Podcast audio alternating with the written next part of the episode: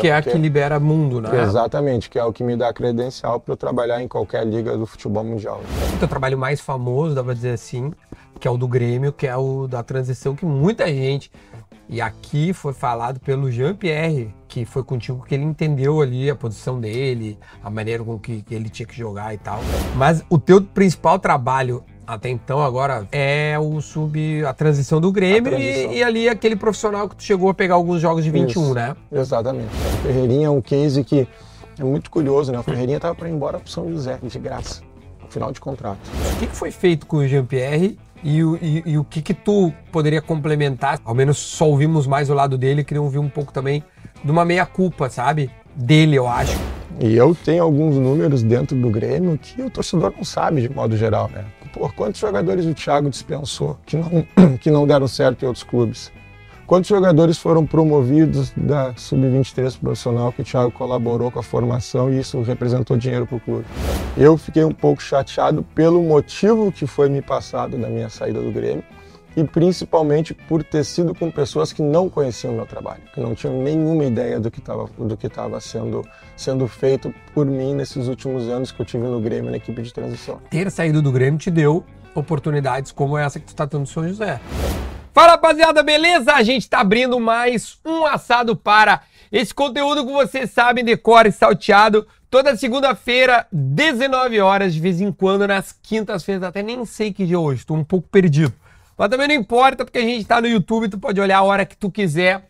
E então já te inscreve no canal aí, a gente já bateu os 365 mil inscritos e a gente quer chegar nos 400 até o final deste ano de 2023, tá bom? Então, ó, deixa o like também no conteúdo, é super importante pra gente, pra gente poder espalhar o máximo possível, até porque a gente tá fazendo um trabalho muito legal agora nesses últimos, focando muito aqui no futebol do Rio Grande do Sul, né? Eu fui para São Paulo, fui pro Rio, Nesse ano agora a gente está fazendo um trabalho legal aí, fizemos várias coisas em relação ao Rio Grande e hoje mais uma vez não é um time do interior, mas é um time que não é da dupla Grenal aqui da capital. Então hoje tem o técnico Tiago Gomes do São José. Vamos fazer o seguinte, vamos para a vinheta, a gente volta com o Tiago para este grande assado para saber um pouco da história dele, mas tem coisa do Grêmio também, viu? Não é só do Zeca não.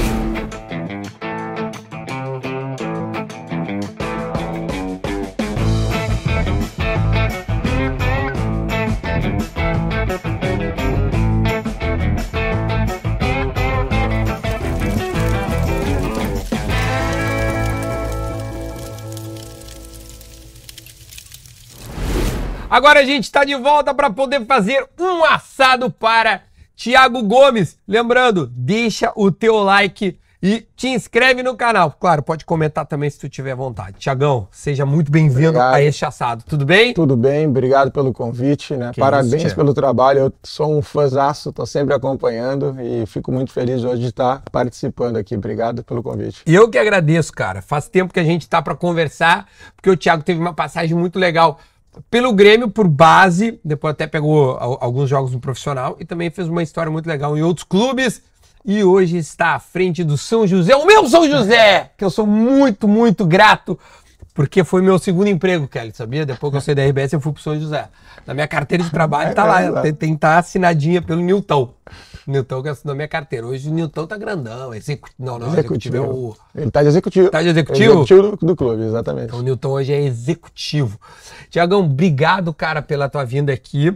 E a gente estava conversando, nós somos contemporâneos, então. Exatamente. De colégio, de, de idade. De idade. E de futebol. De futebol. Jogamos juntos no futebol que de vários aí. Futebol de vários. É. Coisa, Que legal. Né? Tu viu meus quadros? Ele chegou a pegar eu... essas, essas bolas aqui, é, não? Eu joguei alguns campeonatos, essas ligas do Parcão joguei também. Essas coisas. Tu, tu era zagueiro? Jogava de zagueiro.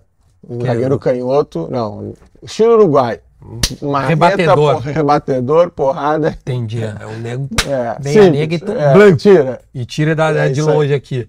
E como é que tu. Porque assim, o que a gente tem visto ultimamente são treinadores é, ou estrangeiros. Tá, agora é moda, né? Moda, tá, né? Os últimos cinco anos, vamos dizer assim. Mas anteriormente eram, uh, eram ex-jogadores, tinham poucos, vamos dizer, estudiosos, assim, que me vem na cabeça rápido assim, que não jogou, por exemplo. Parreira, Parreira não jogou. Isso, é verdade. Né? É, é, mas a maioria, pô, é um cara que era da bola, né? Jogou, não chegou a ser profissional, jogou, né? Amadoramente falando, Isso. mas foi estudar. É difícil, é mais difícil para um, pra um cara que tá com 40 anos, pouco É. menos, é conseguir apenas ser estudioso da bola e, e- e chegar onde tu tá chegando e tá indo bem pra caramba. É, o caminho, é- o caminho é um pouco diferente, né? Porque normalmente o treinador que vem, o acadêmico, né? Ele inicia lá na categoria de base, como eu iniciei nas primeiras categorias, treinando sub-8, sub-9, e tu vai e tem que Cara, ir sub-8 é crescendo. foda, é, né? pô, é. Porra. E tu vai crescendo dentro da, dentro da carreira, vivenciando, né? Eu tive a minha formação como treinador nos primeiros cinco anos no Internacional. E aí eu pude trabalhar nas categorias menores e logo depois, na sequência, fui, fui trabalhar como auxiliar. Né? Trabalhei com o Lisca, que teve aqui agora recentemente, Osmar Loss, que, porra, aprendi muito com Osmar, trabalhei muitos anos com Osmar, e depois com o Anderson Moreira. Então eu tive esse momento ali como auxiliar Uhum. para ir buscando experiências. Então a gente que é acadêmico, a gente além de buscar, obviamente, dentro da- do- dos estudos da faculdade, da formação, precisa muito ter essa vivência de vestiário com outros treinadores, né? E a minha formação eu fiz muito isso, sabe?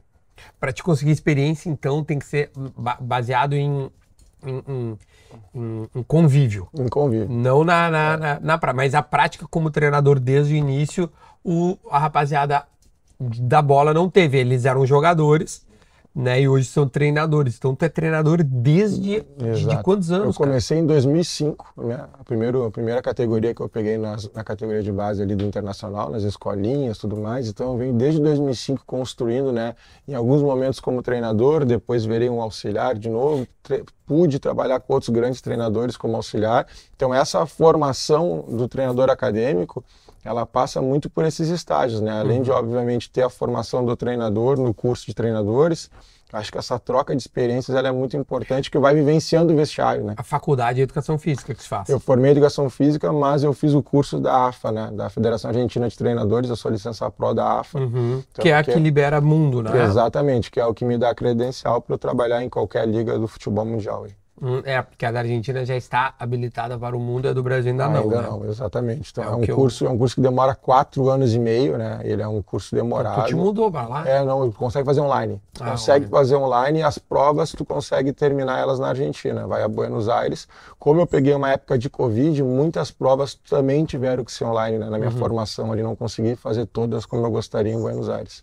Mas, foi uma- mas é um bom curso. É um bom curso. É um E curso. tu assim, fizeste os, os daqui? Eu fiz a licença A da CBF. Uhum. Também para conhecer, para valorizar o nosso curso, para poder oportunizar para mim mesmo assim de vivenciar a CBF, né, como Uhum. como ah, formadora de treinadores. E foi uma experiência também gratificante, né, porque eu pude ah, botar assim o que que o como está sendo formado o treinador no Brasil e como é formado o treinador na Argentina.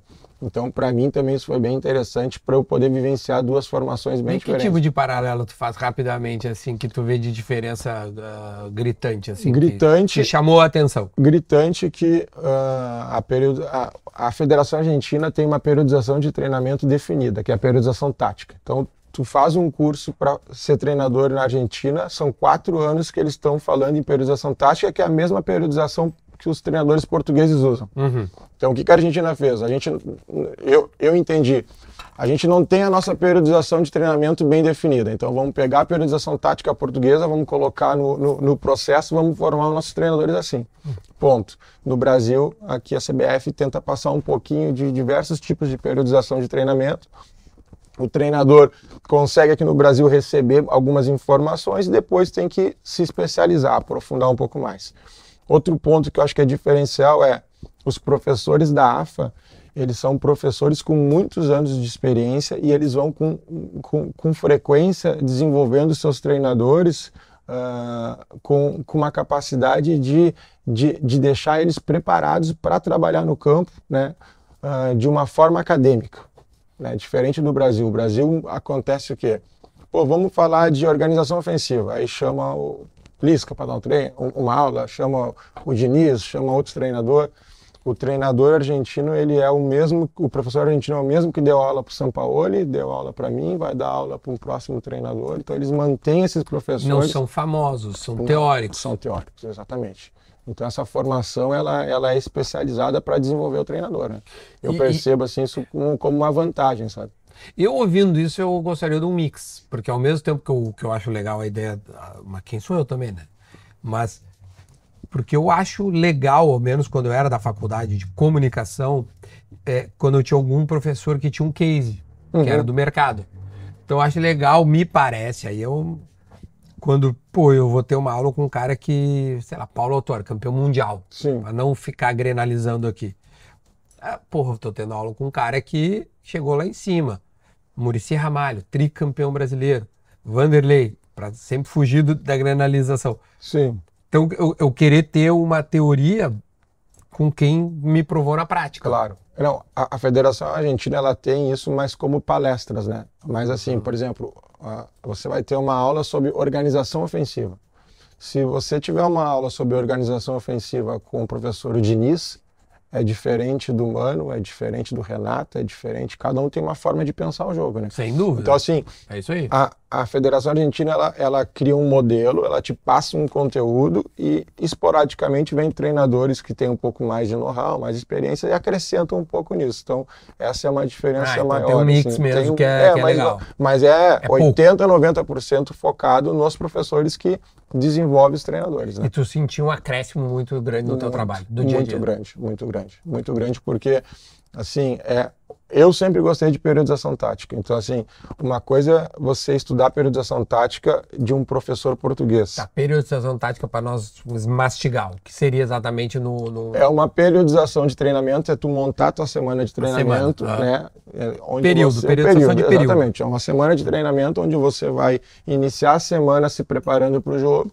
e essa semana cada sessão de treinamento ela tem um objetivo, além de ser físico, um objetivo tático, né? Tu vai uhum. colocando princípios sobre princípios dentro da tua periodização e fisicamente ela, ela também desenvolve a tua equipe para a gente chama de monotonia, para o treinamento não ter sempre, a, sempre o mesmo objetivo físico. É, uhum. Por exemplo, tu teve, teve jogando ali no São José. Uhum. Se tu fizer coletivo 11 contra 11 a semana inteira, não. tu não, tu não o consegue. Cara se irrita. É, tu cara se irrita a, a, as, as demandas físicas são diferentes, uhum. tu não prepara o jogador para algumas ações fisicamente. Mas não é que às vezes repetir a treino fica meio de cara. É. Agora estou falando agora, primeira vez. Porque às vezes fica rodando umas coisas, eu falo, pô, isso eu já fiz ontem, tia, não é. quero fazer de novo. Tá, mas é sou eu, pode ser que eu tenho outros que, cara, esse exercício é bom de fazer, eu gosto, me sinto bem, parará, então também vai de jogador. Também né? vai de jogador, mas aí você tem assim, você tem a formação do treinador dentro da periodização tática, Obviamente que ela é portuguesa, mas eu percebi muito assim, tendo aquele, aquela pitada argentina, né? Sabe? Eles ajustam alguns detalhes dentro do treinamento para exatamente você trazer um pouco da cultura do futebol argentino né, para dentro do, do, ah, do, é do dia a dia. Muito legal. Ô meu, e vem cá, tu, tu, tu sente quando o, o é, uma pergunta genérica, mas também focada no teu trabalho. Quando tu estourou a base, está na hora de ser um cara profissional? Sim, aconteceu comigo, sabe aonde? No Fluminense, no sub-20 do Fluminense. Eu fui trabalhar no sub-20 do Fluminense e aí naquele momento eu tive ali um, um, uma primeira conversa né, com, com, o pessoal assim do Pelotas. Eu estava lá no Fluminense depois Rafael Farias, era o executivo, me ligou e eu saí do sub-20 do Fluminense e fui trabalhar no Pelotas, no profissional. No profissional. Porque eu estava com um desejo muito grande de viver o futebol profissional. Porque eu tive, tive a, a, a passagem uh, já com, no Esporte Recife como auxiliar com o Falcão, no próprio São José também, né? Tive, uma, tive uma oportunidade de treinar o profissional e aí você vai para a base, volta pro profissional, vai para a base, volta pro profissional. porque as eu... tuas bases nessa época já eram sub-23, né? Isso, não era uma base... Isso, não, aí já era base perto do profissional, é, né? Eu era sempre então... times muito próximos. Exatamente. O teu trabalho mais famoso, dá para dizer assim, que é o do Grêmio, que é o da transição, que muita gente... E aqui foi falado pelo Jean-Pierre há pouco tempo, é, Puta, ele te rasgou elogios. Eu imagino que tenha chego em ti essa entrevista. Sim, eu vi, eu vi a entrevista. É, e, e, que foi contigo que ele entendeu ali a posição dele, a maneira com que, que ele tinha que jogar e tal. enfim, aquela entrevista até deu muito pano pra manga, porque ele se posicionou como há muito tempo ele não se Uhum. posicionava, ou nunca tinha se posicionado. Mas o teu principal trabalho até então, agora, se Deus quiser, aí tu sobe o São José, vai ser o principal. É, é o sub, a transição do Grêmio transição. e, e ali aquele profissional que tu chegou a pegar alguns jogos de 21, Isso. né? Exatamente. É ali que tu entende que, que foi a tua maior experiência como profissional ou tu ainda. O, o, o esporte foi, foi importante? É, mano, não, acho que no Grêmio, né? O Grêmio, pelo período todo, foi um pouco mais de quatro anos e trabalhando muito próximo do Renato, né? Muito próximo e tive a oportunidade ali de trabalhar com muitos atletas e colaborar na formação deles. O GPR foi um.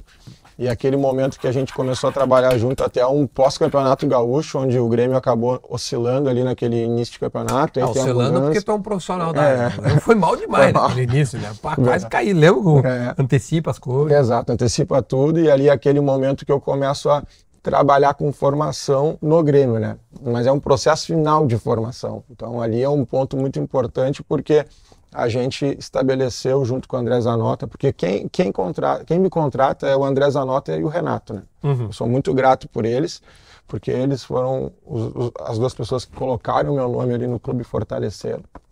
Tu tava E onde? eu estava no Pelotas, Do no Pelotas. profissional. A gente tinha montado a equipe para jogar a divisão de acesso. Uhum. E aí, uma semana, dez dias antes de começar o acesso, ali a gente, um pouco antes do acesso, a gente. É por isso que o Pelotinhas não sobe. tia. Aí subiu naquele ano. Ah, Paulo subiu. Porto, treinador. Paulo Porto, treinador. O Paulo Subiu e aí caiu de novo em 21. é, a gente montou a equipe e fizemos a pré-temporada. E aí eu, eu vou pro Grêmio, o Paulo Porto assume o Pelotas, o Pelotas sobe. E faz uma campanha fantástica. Fez um Que grande bom. trabalho. Pelota tem que subir de novo. É, de novo, um baita, um baita de um clube, né? Então, aí no- naquele período no Grêmio, que eu começo a trabalhar com todos esses atletas, né? Aí tem o Jean, tem o Mateuzinho, tem o PP, e a gente começa a colocar o que, que a gente fez de muito diferente no Grêmio, que o Zanota deu muita autonomia pra gente fazer. A gente montou a equipe de transição trabalhando espelhado ao profissional. Isso não tinha acontecido ainda. O que, que a gente fazia? Além de trabalhar o mesmo modelo de jogo do Renato, eu podia em alguns treinamentos olhar o que, que o Renato estava fazendo de treinamento e tentava também reproduzir os treinamentos do Renato no meu treino. Porque quando um GPR, um PP, um Mateuzinho saíram da transição para subir para o pro profissional, eles além de estarem jogando no mesmo modelo, recebendo orientações parecidas taticamente que o Renato pedia, os treinamentos que o Renato aplicava também eu estava aplicando. Então o jogador chegava muito mais adaptado ao profissional.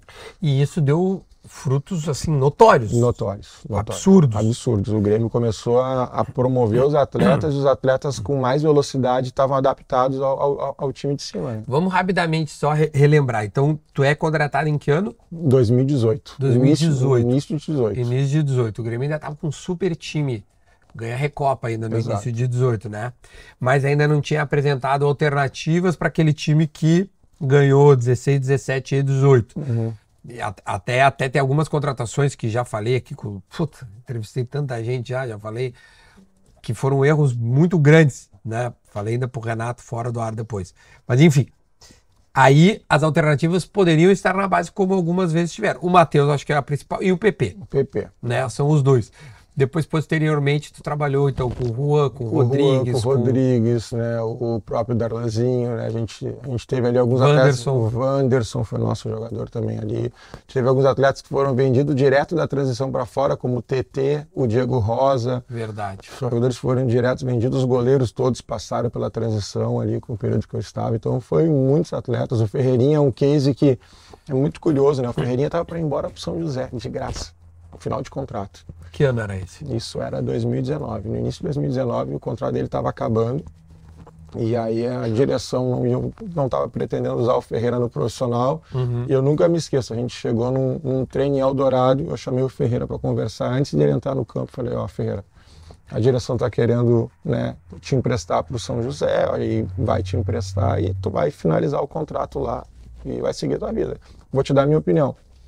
Eu acho que nós temos muita coisa para evoluir contigo. Tu teve, porque ele foi emprestado, rodou. Ele no- jogou em- Aí ele jogou, ele jogou nos, ele é, ele foi, foi É, para Moré não jogou, foi É. para o São Luís de, Ju- de Juiz jogou, foi para um outro clube pequeno jogou.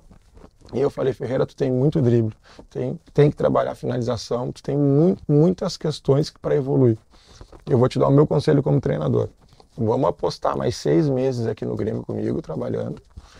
Nós vamos tentar melhorar algumas questões em ti. Se não der certo, tu segue tua vida. Não é hora de tu ir pro São José agora. E ele uhum. comprou a ideia junto, trabalhou, trabalhou, trabalhou, trabalhou. E aí no Brasileiro de Aspirantes ele explodiu com a gente. É, ele jogou muito Jogou bem. muito. Foi o nosso artilheiro.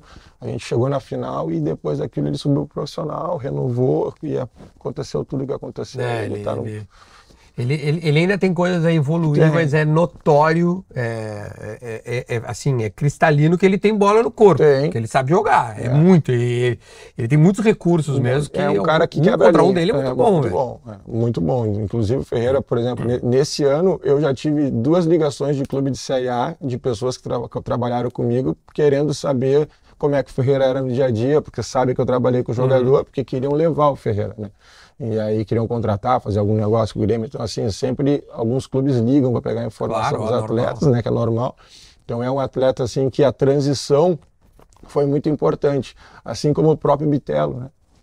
Pegasse também, né? Peguei também. É um menino que o já tinha é um estourado o ano de sub-20, né? né? Daí vai para transição, fica mais um pouco trabalhando. É, é, é, se não tem o projeto de aspirantes, muitos jogadores teriam ido embora do clube. É muito importante o projeto. Mas esse projeto, especificamente no Grêmio hoje, é, não tem mais a transição. Não, não tem mais a transição. Mas também a, a, a, é, existe, acho que o contraponto disso, né? Da mesa e tu pode até me, me, me ajudar. É, muita gente diz assim, cara, isso aí é, é, encosto do cara que não deu, né? Não explodiu no profissional, fica na transição e o Grêmio fica pagando, pagando, pagando. Tô falando especificamente do Grêmio, vai ficar uhum. pagando, pagando, pagando. Porra, é, é dá uma, uma não uma, uma folha alta ali de transição. Sim. Para tu garimpar poucos. Tu já deu um exemplo aqui. Um foi garimpado, que é o Bitelo. De repente, só o Bitelo já vai, vai pagar todo... O próprio Ferreira, né? Se o Ferreira não tivesse o time de aspirantes, ele teria ido embora do clube, né? Eu acredito assim, eu acredito que o, que, que, o time de aspirantes, em alguns momentos, ele vai ter esse custo, mas ele bem, bem desenvolvido e, eh, e bem organizado, ele gera, gera frutos para o clube. Né? Quer ver? Eu vou te dar um exemplo, bem, hum. bem claro. A gente contratou o Rodrigues, zagueiro, para o time de aspirantes. Uhum. Ah, o Rodrigues foi contratado lá por um valor em torno de 800 mil, um milhão. Do ABC, um, né, é, se não me engano. Um, um, ano e meio depois, ele já tinha proposta de três vezes esse valor. Tu consegue fazer dinheiro também. Porque a camisa do Grêmio é muito forte, a camisa de um time desse é muito forte. Então, muitos jogadores que têm um potencial daqui a pouco para performar, talvez não no Grêmio, mas para performar em outros clubes, Uh, ele pode vir para um projeto B, uhum. se desenvolver e depois ser negociado. Então, assim, tu consegue até, com, com muita estratégia, fazer o projeto se pagar.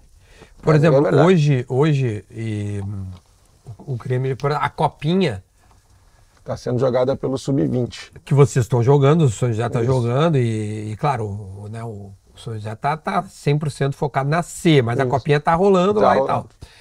E aí o Grêmio tem jogado. E aí, pô, esses dias tava o Mila jogando, o Kaique jogando, Kaique. que até foi titular já, o né, já jogou no profissional. É, isso, isso aí é um sub-20 é um sub reforçado é. como se fosse uma transição. Exatamente, como se fosse uma transição. É um, assim, é, é o sub-20 que joga as competições sub-20 uh, utilizando alguns atletas acima da idade, que é o que está acontecendo no campeonato, no campeonato da Copa da Federação Gaúcha. O grande problema que eu vejo do futebol do Sub-23 é o calendário. O não cal... tem. Não tem. Eu tive é porque, porque Thiago, mas sub-23 já é profissional, né? É profissional, mas quer ver uma coisa? A gente teve, a, gente teve a, a licenciada da CBF que a gente estava falando, uhum. e um dos professores que deu uma palestra para nós foi o Abel Ferreira. O Abel Ferreira trabalhou. É boa, hein? É, e o Abel Ferreira começou como treinador em time sub-23 em Portugal. E eu fiquei curioso, né? E tu também fiz, um pouco, né? Também. Fiz uma pergunta para ele, Abel. Uh, qual, a, qual a importância que tu vê do calendário sub-23 em Portugal, dos times sub-23? Porque lá tem, todos têm time sub-23. Uh, o que que tu acha de importante no time sub-23? Porque aqui no Brasil o calendário não é um calendário atrativo. Uh, e são poucos times que investem. Sabe qual foi a resposta Abel? O Abel falou assim: Thiago, a Federação Portuguesa mudou a história do nosso futebol quando organizou os times B. Porque hoje a formação de atletas em Portugal ela ganhou mais três anos, mais quatro anos. Porque o que acontece? O que que tu faz com um atleta, por exemplo, Bitelo, com Ferreira, quando história e idade? E lá em Portugal acontecia isso, o jogador história e idade no Porto, no sub-20 ele vai ser emprestado para um time da terceira divisão, que daqui a pouco não tem o mesmo poder de desenvolvimento dos atletas, não tem a estrutura, não, não tem nada. Então, assim, muitos jogadores precisam de trabalho. Né? Precisam continuar sendo desenvolvidos. Não é todo mundo que chega com 18, 19 anos e está pronto para jogar no Porto, no Benfica. Ele falou isso. Uhum. Então a gente precisa ter uh, o sub-23 para dar suporte para a formação dos atletas. Em Portugal mudou muito quando a federação organizou os times B. Aqui a gente vai até o brasileiro sub-20, né? Exato. Depois, ou tu empresta o jogador para jogar em clubes menores, ou o cara tem que estar tá pronto para jogar no, no, time principal. Só que quanto mais alto nível tu tiver jogando, né? O Flamengo tem investimento alto, o Palmeiras tem investimento alto. Esses jogadores não vão chegar prontos para jogar. Não é todo mundo que chega pronto para ser o camisa 9 do Flamengo. Né? Tem, pô, tem o Gabigol, tem o Pedro. Imagina se tu tem um jogador fera na, na, na sub-20 do Flamengo jogando com a camisa 9. Ele vai ter que rodar fora do, do, do Flamengo. Então, mas quanto mais tempo tu ter esse jogador dentro do teu clube, tu formar ele, tu desenvolver ele, né, tu consegue deixar daqui a pouco ele mais próximo de estar jogando na equipe principal. É, mas claro, gera custo, né? Tudo é investimento. É, tudo é investimento, exatamente. É, é que tu, quando tu pega um, um bitelo que pode ser que seja vendido por um valor muito alto, é, tu vê que deu certo e isso retornou é. e se pagou. Isso. Né? Mas o clube nem sempre quer que esse valor seja pago para transição, ele quer para outro tipo de investimento, às vezes um outro jogador ou sei lá, o que o é. pagar dívida, quer dizer, né? Todo time quer pagar. É, é sobre o, a, o próprio a própria transição ali que tu falou, é, eu, eu tava pensando assim, é, passaram na tua mão é, muitos muitos muitos nomes né, que a gente estava falando aqui. É, eu queria que tu, que tu explicasse um pouco mais, eu complementasse o que o Jean-Pierre trouxe. O que, que foi feito com o Jean-Pierre e, e, e, o que, que tu poderia complementar, se é daquela entrevista, até onde tu pode ir, é, de, de, de, ele ter dito aquelas coisas que, que ficaram um pouco, é, é, assim, ao menos só ouvimos mais o lado dele, queriam ouvir um pouco também de uma meia-culpa, sabe? Dele, eu acho que, que tu assistiu próximo, vamos dizer assim? Bom, o que, que o que a gente fez com o Gia? Quando o Gia desce do profissional naquele galchão, ele, ele teve uma formação, antes daquilo, né? Ele teve uma formação durante muito tempo jogando, uh, vindo mais de trás com a bola, né? Quase como um volante. Uhum. Né? Porque ele, ele é de uma geração onde tinha o Lincoln 98, que era o meia, né? Ele era, ele era um dos meias, mas ele acabava jogando um pouco mais atrás. E o Jean tem muito poder de finalização. Só que o Jean era um cara que não entrava na área para fazer gol. E a gente começou a criar alguns treinamentos com ele no, no time de, de, transição, onde eu estimulava ele a pisar dentro da área. Né? Então, assim, a gente criava alguns exercícios com ele que ele, dentro de 15 minutos de treinamento, ele tinha que chutar X vezes no gol ou tinha que pisar tantas vezes na área. E eu ficava cobrando ele cobrando ele para ele estar tá pisando na área e se aproximando. Uhum. Então, assim, você vai criando estratégias para estimular o jogador a tomar decisões onde taticamente se aproxime uh, de regiões do campo que ele vai ser decisivo. Então, a gente fez isso com o Jean e depois de um tempo eu criei uma estatística com ele dentro do Campeonato Gaúcho Sub-20, que a gente fez um gauchão Sub-20 a reta final onde ele foi um dos artilheiros do time, que ele comenta, né? Ele comentou aqui. Ele comentou. Uhum. E, e, a gente criou uma, uma, uma estatística para ele e mostrou que ele tinha um percentual, quando ele entrava no terço final do campo, ele tinha um percentual de assistência para gol e de finalização muito alto. Então eu mostrei para ele, pô, tu tem que estar tá no terço final. Não adianta tu ficar no meio do campo, na intermediária defensiva, que tu tá a 50, 60 metros do gol. Então quando tu teve nesse terço final, o teu número foi lá para cima. E ele começou a entender e começou a pegar gosto. Tanto que ele, quando ele sobe para o profissional para trabalhar com o Renato, ele está num momento assim de confiança, de jogo, que ele chamou a atenção do Brasil inteiro. Né? Mas o Jean tem uma coisa, uh, e aí não é questão de, de ser culpa dele, mas ele até fala isso na entrevista. O Jean é um cara muito inteligente e ele se posiciona. Uhum. Ele, se, ele é muito inteligente, ele se posiciona em todos os momentos. Eu, como treinador, quando eu criava um exercício para ele é, com alguma regra para querer estimular ele, ele tá, mas por que isso? Por que tu está fazendo isso? Por causa queria disso, entender. disso, queria entender. Tem muito jogador que tu, ah, a regra é essa, essa, essa, os caras entram em campo, saem correndo e querem jogar. Ele quer entender. E às vezes ele começava a querer questionar. Então, assim, eu como eu, eu tenho eu tenho essa, essa questão de professor, um cara mais acadêmico, eu acho isso muito tranquilo. Né? Mas será que daqui a pouco outros profissionais não iam pensar assim, pô, será que o cara está me desafiando, está questionando o meu trabalho? Porque tem treinador que daqui a pouco, por que, que ele está perguntando isso? Será que ele está duvidando do que eu estou falando? Uhum. Então, eu sempre interpretei questões do Jean uh, muito de, de, uma forma assim muito tranquila, que daqui a pouco outros profissionais poderiam interpretar até, e, e eu não estou nem falando do Renato, estou falando até de questões do dia a dia, assim, com a preparação física, daqui a pouco a fisiologia, porque por ele ser um cara inteligente, ele questiona as coisas, né? Então ele é um jogador que daqui a pouco vai perguntar, pô, mas por que, que eu tenho que fazer esse treino na academia? Por que, que eu tenho que fazer isso? Por que, que eu tenho que fazer aquilo? Talvez questionar demais também, uh, pô, cara é chato, questiona.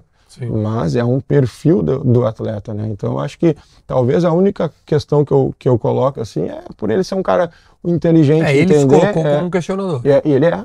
E ele sempre colocou foi. muito isso. Ele, e, e, e ele, além dele ser um questionador, como eu falei, ele é um cara que sempre está sempre tá muito atento a, a tudo que está acontecendo. Ele tem uma percepção grande para as coisas. Às vezes a gente estava num treinamento e aí o jogador cometia um erro na, dentro do treinamento na questão da regra. Ele era o primeiro, ó, não, perdeu a bola aqui porque já errou.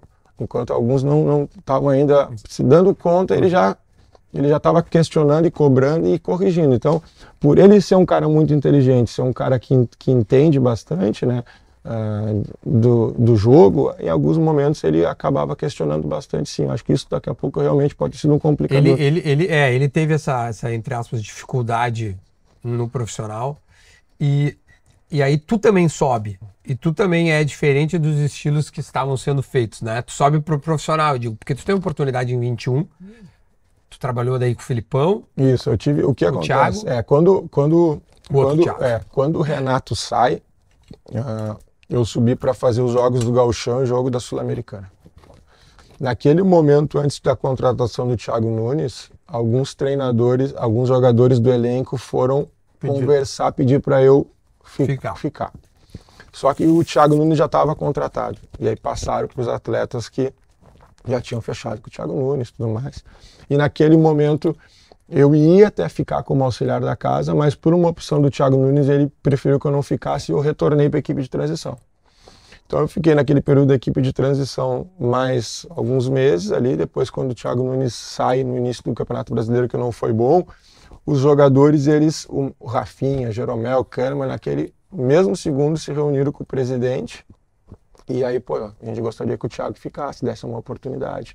E naquele momento uh, se comentou fortemente dentro do, dos bastidores do, do, Grêmio que eu teria uma sequência, que era o jogo, uh, foi o jogo do Palmeiras lá. E aí, naquele momento, eu acho que a direção optou em trazer o Filipão, mesmo com os jogadores pedindo para eu ficar como treinador, porque o Grêmio vinha num, num momento muito delicado dentro do campeonato. Uhum. Então era, é, era um momento que a direção. Isso, exato. Aí trouxe o Filipão, que, pô, multicampeão, além de toda a experiência dele, né, como campeão, é um grande gestor, né? Então naquele momento ali... Em eu... termos de porcentagem ele foi melhor. É, ele foi melhor. Né? E o meu sentimento é, se ele não sai, o Grêmio não tinha caído. Era ah, o meu é? sentimento. Internamente o meu sentimento uhum. é esse. Acho que o Grêmio deveria ter mantido o Filipão até o final. Acho que era o, o treinador que poderia salvar o Grêmio naquele momento ali. É. Tinha dois, era o Renato, é, e, o Renato... e, o Filipão. Eram os dois treinadores que eu vejo assim. Até o, é. o, Grêmio tem uma vitória até bem que é a do Flamengo, que é o Filipão, né? Que é 1x0 é. o gol do Borja, eu acho. E o, Fili é, e o Filipão foi, pô, um paizão, me abraçou. Aí o Filipão, sim, diferente do que aconteceu com o Thiago, o Filipão falou assim: não, eu quero você no meu lado aqui, cara, não vai sair daqui. Já me levou para os jogos no banco de reserva é, com ele, queria que eu ficasse junto, porque eu conhecia bastante os meninos, né? Então eu tive aquele momento ali que eu percebo que se o Grêmio não tivesse numa situação tão complicada na tabela, eu poderia ter tido a sequência, né, daqui a pouco para treinar o Grêmio, de ter o sido treinador. O treinador, né, poderia. Eu lembro de ti contra o Fortaleza, eu acho. E aí depois o que acontece? Quando o Filipão sai no jogo do Santos, uh, eu vou fazer o jogo do Fortaleza fora. Isso. Só que naquele jogo ali eu já estava definido que o Mancini ia vir. Né? Não teve nem, nem, nem um momento assim se conversou em dar uma sequência para mim, porque estava pior ainda. Né? A, direção, a, a direção naquele momento do jogo né, antes do Filipão, achou que era um momento conturbado. Aí depois, ali naquele, naquele terceiro desespero. momento, era o desespero. Aí, era o desespero. Aí, aí, aí fizeram já fizeram uma conversa comigo já na ida para para esse jogo de Fortaleza. Ah, o Mancini vai chegar depois do jogo, tu vai estar junto com ele para ajudar ele nessa transição, tudo bem, já estava definido tudo. Mas aí, aí tu teve voz de comando em termos de time de se colocar ou não? Sim, total. Tu pode escolher? Total, pode escolher, total. Liberdade para a gente tomar as melhores decisões hum. ali, né? E, e acho que isso foi muito legal porque o, o vice-presidente na época era o Dr. Herman, sempre uhum. muito um cara finíssimo assim, né, fino trato, sempre muito muito acessível junto com o executivo, o Marcelo Oliveira também no meu lado. Ah, o Marcelo estava. É, e aí naquele momento ali enquanto a gente estava ali com, a, com essa com essa equipe, sempre me deram muito apoio ali, foi muito muito, muito Você legal. sabe que eu ouvi assim quase todo mundo que caiu com o Grêmio. Acho que só faltava tu. Juro, eu ouvi assim. É. O Denis ouviu o presidente, ouviu o Marcelo, uhum. ouvi jogadores assim. Rafinha, Michael. Tio, o Michael, putz. Até a entrevista que ele me deu no Rio lá, quando eu é. fui, puta, ele, assim, escancarou muitas é. coisas que, claro, depois vieram à tona, assim. Até onde o Thiago pode ir em termos de opinião em relação a isso? De queda, tá? até onde tu pode ir, não quero prejudicar o teu trabalho, até porque tu é um cara que certamente vai voltar a treinar o Grêmio, né, pela tua capacidade e da forma com que tu sai, tu sai com as portas abertas, né, até depois quero Sim. entender a tua saída. O que tu pode falar sobre o, a queda em si, né, o que que tu, que tu viu, até onde tu pode ir nisso? Bom, acho que a queda, a queda do Campeonato Brasileiro naquele ano é, é como o próprio Guardiola fala, né, num pontos corridos, as primeiras oito rodadas ali define o que, que tu vai fazer no campeonato, pelo que, que tu vai brigar. Então uhum. o Grêmio começa muito mal, vai brigar pelo rebaixamento. A é. teoria do Guardiola, a forma que ele pensa pontos corridos, isso aconteceu. Aliás, eu vi o Thiago Nunes aqui também e ele, e ele faz essa aí porque coloca muita culpa no Covid, que perdeu muito jogador no início. Acho que faz dois pontos daí, né? Uhum. Nos Isso, nos muito, foi, foi, muito abaixo. Então ali eu acho que naquele momento, como foi, foi muito abaixo, eu acredito que o Grêmio iniciou um campeonato uh, brigando pelo rebaixamento. Uhum. E eu percebo assim que um, um, divisor de águas, na minha opinião, é realmente a troca do Filipão, porque eu, eu percebia naquele momento ali, e, eu, e, foi o momento que eu tive mais dentro do processo, uhum. eu percebia o Grêmio jogando um, o jogo que precisava naquele momento. O Grêmio precisava fazer um jogo mais vertical, mais pelo resultado, e o Filipão criando estratégias jogo a jogo, sabe? A maneira que o Filipão montava cada estratégia de um jogo me chamava muita atenção, porque ele estava sempre indo para o próximo jogo como se fosse uma final, né? Muito focado nas estratégias do adversário.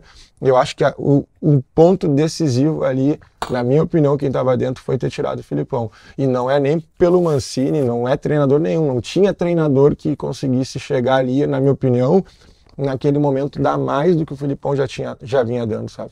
Sim, porque ali era quase que um né, um choque ali é. quando entra o Filipão. Quando sai o Filipão, cara, é difícil tu dar mais um estímulo. É, é difícil. E o Grêmio ainda brigou até a última brigou, rodada. Brigou, né? brigou, porque o Mancini é um cara experiente. Ele foi o que ele conseguiu também, né? Ele já passou por esses momentos outras vezes na carreira dele, junto com a comissão dele. Então, assim, ele ainda conseguiu ir levando e brigando. e era jogos até que o Grêmio jogou direitinho. É, sim. Que, que foi difícil. Mas assim, eu acho que o momento ali pedia uma, uma sequência do Filipão, né? Eu acho que aquele momento ali, e aí trocou os vice-presidentes também, é sabe? É, e querendo ou não, o Herman tinha uma relação muito boa com os atletas, né? Era um cara bem quisto dentro do ambiente, daí troca, daí veio o Denis, que era um perfil totalmente diferente, o, o oposto do Herman um perfil assim, até das entrevistas, né? A gente percebia uh, que deixava o ambiente um pouquinho mais conturbado em alguns momentos. Então acabou mudando esse bastidor do vestiário, que muda o perfil muito, muito gritante, né? Não só de treinadores, mas também ali de vice-presidente. Isso eu acho que acabou não ajudando naquele momento, foi determinante. E para ti, como profissional, o que, que te acrescentou de vida essa experiência é, que, tu, que tu tem a tua carreira é muito, muito pequena ainda, né? Puta, um treinador vai até 70 Uau, anos. Exato. Tem, tem mais de 30, 30 para trabalhar. Mais 30 para trabalhar, é isso aí. então, o que que isso de positivo e negativo foi, foi para ti? Olha, positivo uh, foi a oportunidade ali de trabalhar com o Filipão nesse momento, né? Ver como, como o Filipão fazia essa gestão, uma gestão de crise, né? Porque fazer a gestão é de crise, porque por mais que eu, eu, eu estude um curso da AFA, eu tenha trabalhado com treinadores na base, como eu falei, o Osmar Loz, o Lisca, o Anderson. Quando tu está dentro de um processo ali de rebaixamento com o clube com grandes jogadores, com salário em dia, com uma torcida fanática que empurra, mas que cobra, e tu tá vivenciando aquele aquele contexto todo, aquilo aí para mim foi né, de um crescimento, nossa, gigantesco para minha carreira a nível de uh, entender gestão de crise dentro de um vestiário de um grande clube. Isso para mim foi muito, muito assim uh, importante para minha carreira e ao mesmo tempo uh, eu pude também assim perceber que a performance técnica do, do, jogador que era uma que era uma que era algo que a gente eu não tinha essa experiência uhum. ela fica muito afetada né, nessa pressão né? eu não tinha vivenciado isso na prática né uhum. de tu ter grandes jogadores experientes tecnicamente muito muito evoluídos e aí a pressão acabar afetando um pouco a performance deles. Né? É, é, nítido que, que, que, o, que o ambiente entra para dentro do, do é, campo, né? Atrapalha. E atrapalha a semana, que atrapalha o jogo, é. que, que, que, vai atrapalhar o resultado. E no Grêmio especificamente, certamente a pressão pelo resultado foi muito, muito é, absurdo. É uma das coisas que, que é o que tu falou. Iniciou muito mal Aí depois era sempre correndo atrás. É, isso aí. E afetava muito o resultado. E afetava muito o resultado. Então, eu acho que esse ponto é importante, né? E a questão que, assim, eu vi muitas vezes o Renato falar isso em entrevistas, né? A questão dele blindar o vestiário. Eu acho que uh, o vestiário, ele precisa, é, assim, para mim foi outro, outro aprendizado, né? Quando tu, como eu falei, como tu troca treinadores com perfil diferente, troca vice-presidente com perfil diferente, são coisas que afetam o dia a dia, né? Uhum. Afetam. E isso, isso foi algo que eu pude também ver na prática acontecer, que me chamou muito a atenção, assim, que acabou não conseguindo agregar naquele momento, que era um momento importante, né? Tia, e a tua saída se deu por que razão? Tu já entendeu? Ou tu nem quer mais entender? Aconteceu e... Olha, okay. eu, eu entendi, uh, acredito assim que foi foi uma decisão muito muito diretiva, como eu falei, quando troca o vice-presidente, entra o Denis Abraão, uh, eu acabei ficando bem fora de alguns processos dentro do dia a dia, né, por uma opção dele e do Sérgio Vasques, né, uhum. que, eram, que eram os diretores que estavam entrando. Naquele momento, foi percebi na, na minha demissão que foi uma escolha muito muito particular deles, né, que eles queriam mudar algum, tipo como Marcelo Oliveira, que era um, um, profissional que tinha confiança do Renato, e eu que vim pela confiança do Renato.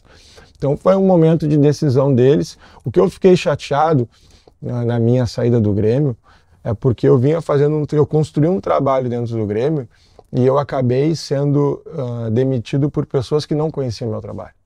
Entendi. Por exemplo, o Sérgio Vasques, no primeiro dia que ele chegou no Grêmio, me confundiu com o Chapecó. Nossa.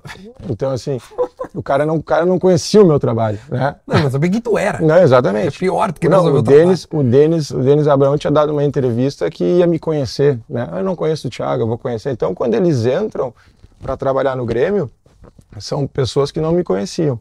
E aí, quando, quando realizam a, essa reunião comigo para me demitir, foi os dois que estavam presentes comigo. Uh, eu até levei alguns números para eles, porque a justificativa foi redução de gastos. Uhum. E eu tenho alguns números dentro do Grêmio que o torcedor não sabe de modo geral, né? Por quantos jogadores o Thiago dispensou que não, que não deram certo em outros clubes? Quantos jogadores foram promovidos da sub-23 profissional que o Thiago colaborou com a formação e isso representou dinheiro para o clube? Então, são valores que representam muito, porque o treinador de um time sub-23, de um time sub-20, ele tem uma responsabilidade muito grande dentro do clube. Se eu, se, se eu renovo um, um, com um jogador, se eu, como treinador, assino a renovação de um jogador, que tem uma base salarial de 15, 20 mil reais por mês, faço um contrato de dois, três anos, peço para a direção fazer, nós estamos falando de o clube rasgar, se não dá certo, um milhão de reais, 750 mil reais por jogador. Então, a nossa, as nossas decisões, elas custam muito para o clube. Então, eu, e aí eu passei o relatório para o Denis na época, eu passei, Denis... Mas esse relatório é tu que tem que fazer? É, é para, entre aspas, tu isso, se defender? É, para eu me defender, porque olha aqui, Denis, foram quase 90 jogadores que passaram pelas minhas mãos e foram dispensados para outros clubes que eu não via projeção no Grêmio. Nenhum explodiu em outro lugar.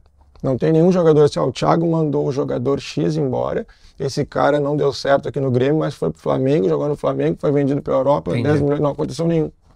Então, esse, esse percentual de acerto que eu tive foi muito alto. Uhum. E isso representa economia para o clube, né? Tu deixa de gastar. Tu, tu, tu, investe certo, né? Nos jogadores que têm mais projeção para o time. E a teu favor, fazendo aqui até um, entre aspas, uma defesa. Katia come, cara. Tu vai dar treino, daqui a é. pouco vai, vai chegar desnutrido. Não comeu nada, tia. Acabou. Hein, Thiago? É, a teu favor também está, por exemplo, o próprio Mateuzinho, uhum. o Wanderson, Rodrigues, é, o Breno agora foi pro Bari, o próprio é. Chapecó tá indo é para a seleção, né? Agora foi convocado. Ou seja, no teu currículo, nessa passagem, né? Desses quatro anos, é, é se, o, se o Bitelo for vendido pelo que Sim. o Grêmio espera, que já se pagou. É, já se pagou. A gente, a gente é, é isso que eu falei, a gente participa muito, né? Eu, como auxiliar, como treinador, eu participei muitos anos uh, com formação de atletas. Desde que eu trabalhei como auxiliar do Osmar, do Lisca e até minhas, minhas passagens como treinador, a gente trabalha com muito jogador sub-20 que chega no profissional. Então, a gente cria um, um, uma, um, uma, experiência de olhar, né, jogador Sim, claro. de alto nível, hum, que, que vai te, te deixando uh, capacitado para tomar essas decisões, né? Outro dia eu estava fazendo um cálculo, e eu, até não comentei isso para ninguém, vai ser a primeira vez que eu vou comentar esse número. Ah, eu, eu, adoro essa frase. Eu falei para Rafa, isso, semana passada ou retrasada, eu falei para Rafa. Rafa, tua assessora. Minha assessora. Eu falei para Rafa que é um número que chamou a atenção, que eu comecei a contar todos os jogadores que eu trabalhei que foram depois foram vendidos, né? Uhum. Como, como aconteceu? Eu trabalhei com o PP, o PP foi vendido, trabalhei com um, foi vendido.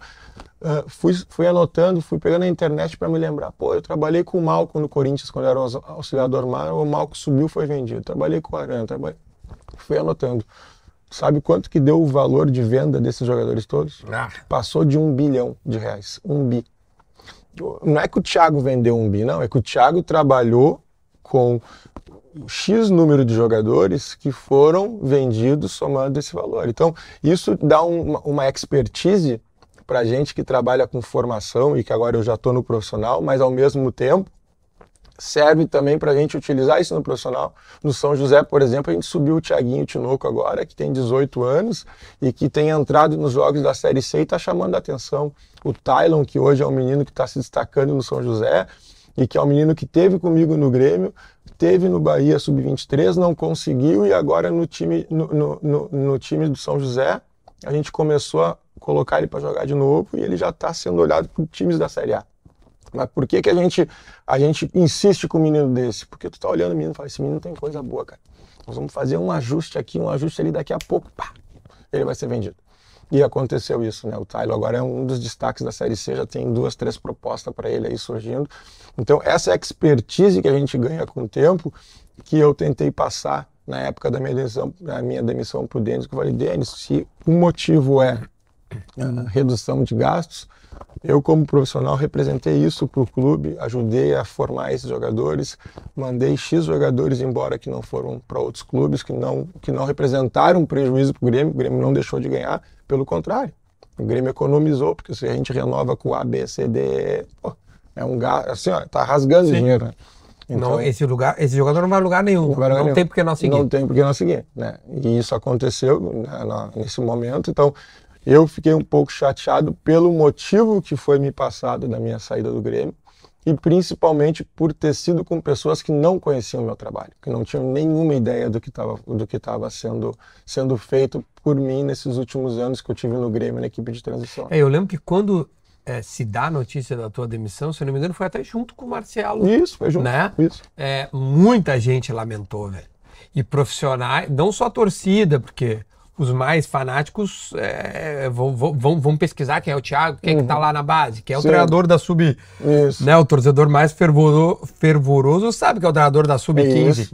Ele sabe os nomes dos caras que estão lá, sabe. quem é o gerente da base lá. É, eu sei quem é, entendeu? Uhum.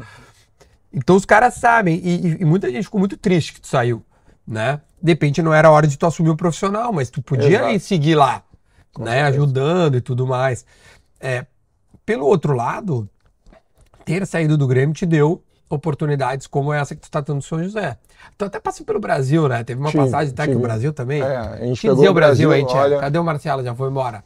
A gente pegou, ah, a gente pegou o Brasil ali no meio, do, no meio da Série C, na reta final, mas muito tumultuado. A gente, eu fui tentar ali fazer a reta final da Série C, mas muito tumultuado, salário ah. atrasado, só confusão no vestiário. Cada história que eu tinha que fazer um livro, cara. É, Olha, não, eu imagino. É impressionante. É, depois o Rogério até veio aqui é. e ainda é, se reorganizou até o Brasil foi bem esse ano, foi, né? Foi, foi onde poderia ir, até, até foi bem, poderia ter até dado uma beliscadinha, não deu, mas enfim. É, é, ele até falou que precisávamos fazer um ano seguro, e fizeram, né? Fizeram. Na Copa do Brasil Isso. no ano que vem, que era o que ele queria. É, mas o São José agora, é, para ti é a grande oportunidade. Exato. É o, é o que está tá acontecendo agora é muito do, do fruto. Então, se tu não tivesse sido demitido, de repente, tu não estaria tendo essa oportunidade agora. É. Então, a malha que vem pro bem. Exatamente. Para mim, assim, esse momento no São José tem sido muito importante para minha carreira, porque eu, eu fortaleci muito meu nome a nível de treinador profissional. Só para te ter uma ideia, nesses últimos dois meses eu recebi quatro propostas para sair de São José. Uhum. Quatro propostas, porque o trabalho está sendo bem visto, por quê? Primeiro que o São José tem a menor folha salarial da Série C. Né? Então, chama muito atenção o nosso elenco, né? a qualidade que a gente conseguiu de jogadores, que são jogadores com qualidade, com nível de investimento baixo, que isso é captação, isso assim, é a gente... Isso é conhecimento de mercado. É, porque a gente tem hoje o Nilton Executivo, que está há muito tempo do São José, né? Aí a gente tem uma comissão técnica do clube que também está ali há Ixi, alguns anos, que é tu conhece época. bem, da tua época, né? E aí eu consegui agregar os profissionais que trabalhavam na minha comissão, que é o Hilário, o Fabiano, o Fernando veio também para substituir o Hefner que saiu. Uhum. A gente montou uma equipe muito boa de trabalho. Então, naquele momento ali, a gente, pós-gauchão, a gente sentou e começou a olhar jogo da Série A2, Série A13, e começou a montar um time para o gauchão reforçado com, com, a base, que já tem uma base boa, é, né, base é boa. dos meninos. Então, o que, que chama a atenção hoje do mercado? É o São José com uma folha salarial menor que os nossos concorrentes. Quanto é que está a folha da? Está ah, em torno de 200, com, com comissão técnica, em torno de 250 mil. Puta, com, é pouco mesmo, é, hein, velho? É, os times da Série C ali, os principais estão em torno de 1 milhão e 200. Ah, não, mas um isso aí é salário de, de, de folha. É, é, tem folhas maiores. Então. Não, folhas muito é, maiores. 25 vezes a nossa, quatro vezes a nossa. Então, sim, esses principais clubes têm um poder de investimento muito grande. Então, o, o seu Milton Machado, ele tem uma coisa que ele deixou o São José num patamar muito legal, que é o clube é organizado clube paga em dia, o clube notas a salário. Então o jogador vem para trabalhar em Porto Alegre, no São José, ele sabe que ele vai receber dia 5 a dia 5, não atrasa, as premiações caem na hora certa. Então o São José há mais de 10 anos não atrasa salário. Tu esteve lá dentro, tu viu como é que é. É. O bicho é bom, hein? É. o Fábio, nosso capitão, vai. O Fábio, ah, o Fábio, é, ele vive dos bichos. É, e dos gols dele. Dos gols. É, mas assim, a gente vive hoje um grande momento e com uma equipe de trabalho muito qualificada, a nossa comissão técnica, com a nossa diretoria ali que dá todo o suporte para a gente trabalhar. E isso está chamando a atenção do mercado para os jogadores e, obviamente, para mim como treinador. Então, como, como tu falou, foi uma oportunidade que ela só apareceu porque realmente eu acabei saindo do Grêmio. Se eu estivesse dentro do Grêmio, hoje eu não estaria fazendo um trabalho assim, talvez eu estivesse como auxiliar da casa, que seria fantástico, tá? Trabalhando dentro de um clube que, pô, eu adorei trabalhar, maravilhoso. Só que eu também não estaria tendo esse reconhecimento como treinador, como um treinador que uh, uh, coordenou uma montagem no elenco, né, junto com a diretoria, a comissão, mas uh, o olho do treinador foi lá, contratou esses atletas que nós reforçamos. Como a gente vinha conversando até antes de começar o programa, do último jogo, a gente, a gente tinha quatro jogadores que estavam ali no, no, no, no, no ano passado, iniciando a partida, e os outros atletas foram todas as contratações que a gente fez nessa temporada, de atletas que estão ajudando. E, e, e, muito do olho da tua comissão de ter, cara, vamos buscar Isso, lá. exatamente, porque esse, esse que é o ponto. Quando tu não tem o mesmo orçamento, tem que ter criatividade. Tu tem que olhar o jogador e, e falar assim, pô, vou trazer esse jogador aqui, que esse cara com o nosso trabalho vai conseguir jogar dentro do modelo de jogo. A gente tem um exemplo que é muito legal, o Matheus Pivô no início do ano. Tava jogando a divisão de Grêmio, acesso, né? é, teve na base do Grêmio, foi para a divisão de acesso. Ele, ele rodou, rodou, rodou, rodou, rodou. Estava na divisão de acesso. Onde é que ele estava? Ah, ele estava no Passo Fundo, jogando a divisão de acesso no passado. Tu vê, ele sai da divisão de acesso, vem para o São José, faz um galchão bom e está na Série C. Então, é um jogador que ele tem nível para. Não, B. Na, desculpa, na, na B. Ele tem nível para estar jogando a Série B pelo Sampaio Correia? Tem. E como é que ele estava na divisão de acesso? É. E é o olho da, da gente estar garimpando, buscando, comissão técnica comigo. A gente fez isso no A2 a 3 do Paulista, reforçou, trouxe meninos de outros clubes grandes e por empréstimo. Então fizemos um mix né, de manutenção da base, que é muito boa, com jovens atletas que a gente conseguiu emprestado de clubes da Série A, mais esses jogadores rodados de A2, A3 de outros clubes, e deu essa, Porque essa química. muito disso, e, e o time de São José é bom, cara. O time de São José. E, e, e uma coisa que a gente tá até falando fora do ar, que é legal de, das pessoas saberem, porque só estão acompanhando agora. Ah, porque agora o São José chegou nas finais, eu começo a acompanhar. Irrita isso, tem que olhar desde o início. Eu fico olhando São José desde o início, às vezes eu vou lá encher o saco. Aliás, tem jogos ainda que dá pra acompanhar no Passe da Areia, tem que pegar o calendário, tem que ir lá agora, porque depois que o São José sobe, vocês tudo vão querer ver os times grandes lá, porque essa vai estar na Série B no ano que vem, né? E aí vão vir, ah, vai vir sei lá o que lá, vai, não vou falar o time vai cair. Mas vai que cai um grande aí. Daí já sabe, né? Aí vai querer ir lá no São José ver. E é o seguinte, teve, teve o, o, o, o- o Zeca, ele tem, ele tem a característica de jogar muito bem em casa. Não é de hoje, né? Sim. A Kelly é quem fica lá respondendo as pessoas no, no Twitter do gramado sintético. Ela que é a. que- Mas o teu time soube e está sabendo jogar fora. Exato. Eu acho que esse é um grande diferencial do São José nessa temporada.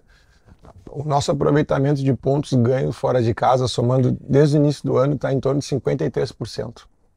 Então, que é raro. Que é raro. Então o São José se tornou aquele visitante chato, que vai na casa do adversário, empata jogo, busca a vitória. No Campeonato Gaúcho, por exemplo, nós ganhamos mais jogos fora do que em casa. Nós tivemos muito empate dentro do Passo da Areia. Se nós tivéssemos ganho dois jogos no Passo da Areia, nós tínhamos classificado entre os quatro. É. Então, e na Série C não está diferente. Nós estamos fazendo bons jogos fora de casa, é uma característica do, do time esse ano. Joga dentro e fora de casa no mesmo modelo, a gente joga num 3-4-3. É um time muito ofensivo, é o segundo melhor ataque da Botou competição. o Mateuzinho de lateral direito. É, o Mateuzinho é um, é um ala direito, né?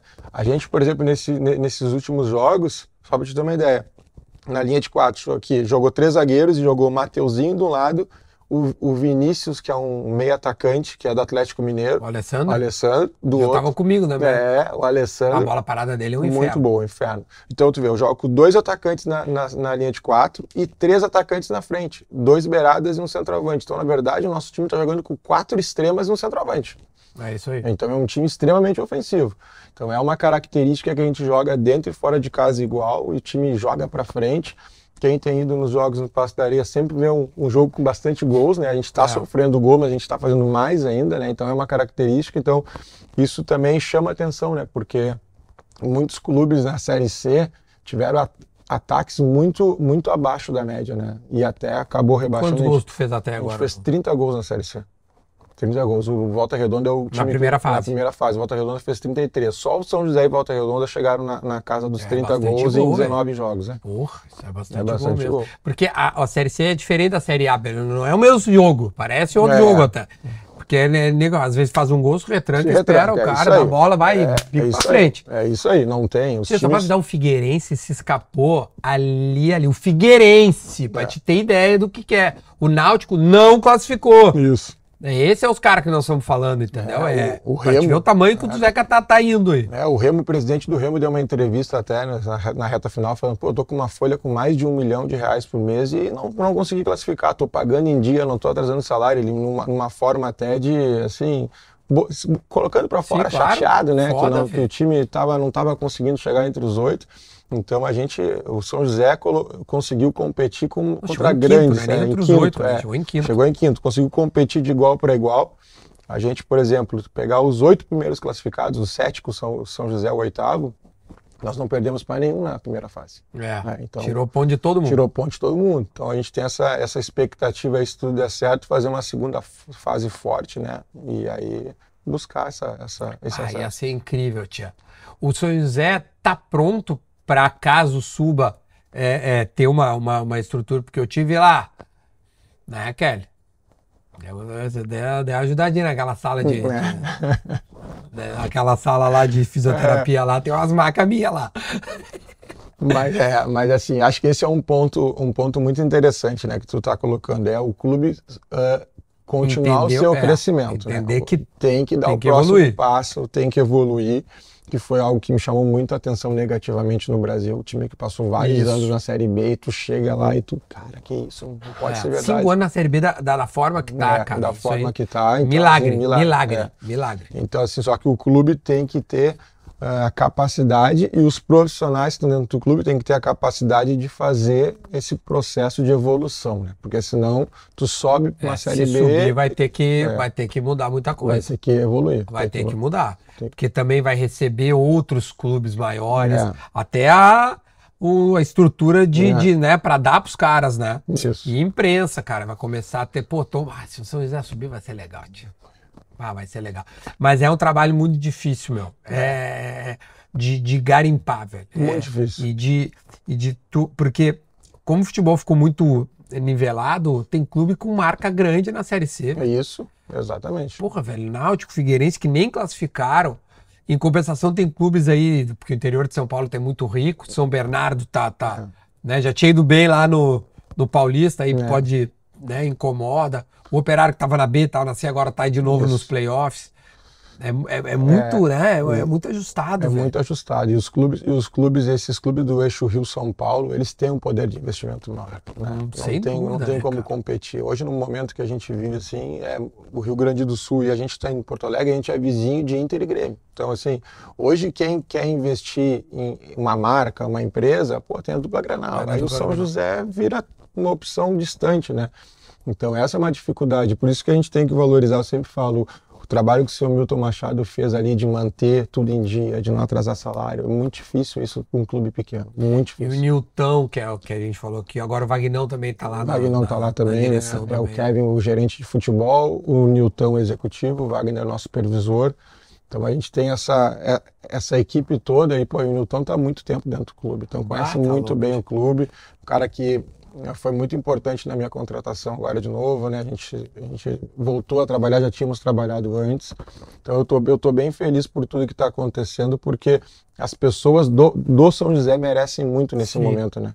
Me diz uma coisa, é, o, o Kelvin, que treinou no Grêmio, está treinando. foi contratado pelo São José né, treinou e foi melhor do mundo no futebol 7. Me fala um pouco dele, como é que foi essa história no São José? É, ele ele já, já estreou com a gente, já fez o primeiro jogo. Ele é um jogador com muita qualidade técnica, muita relação com a bola. Eu percebo, obviamente, quando tu diminui os espaços, faz um treinamento 7 contra 7, 8 contra 8, 5 contra 5, ele tem muita facilidade.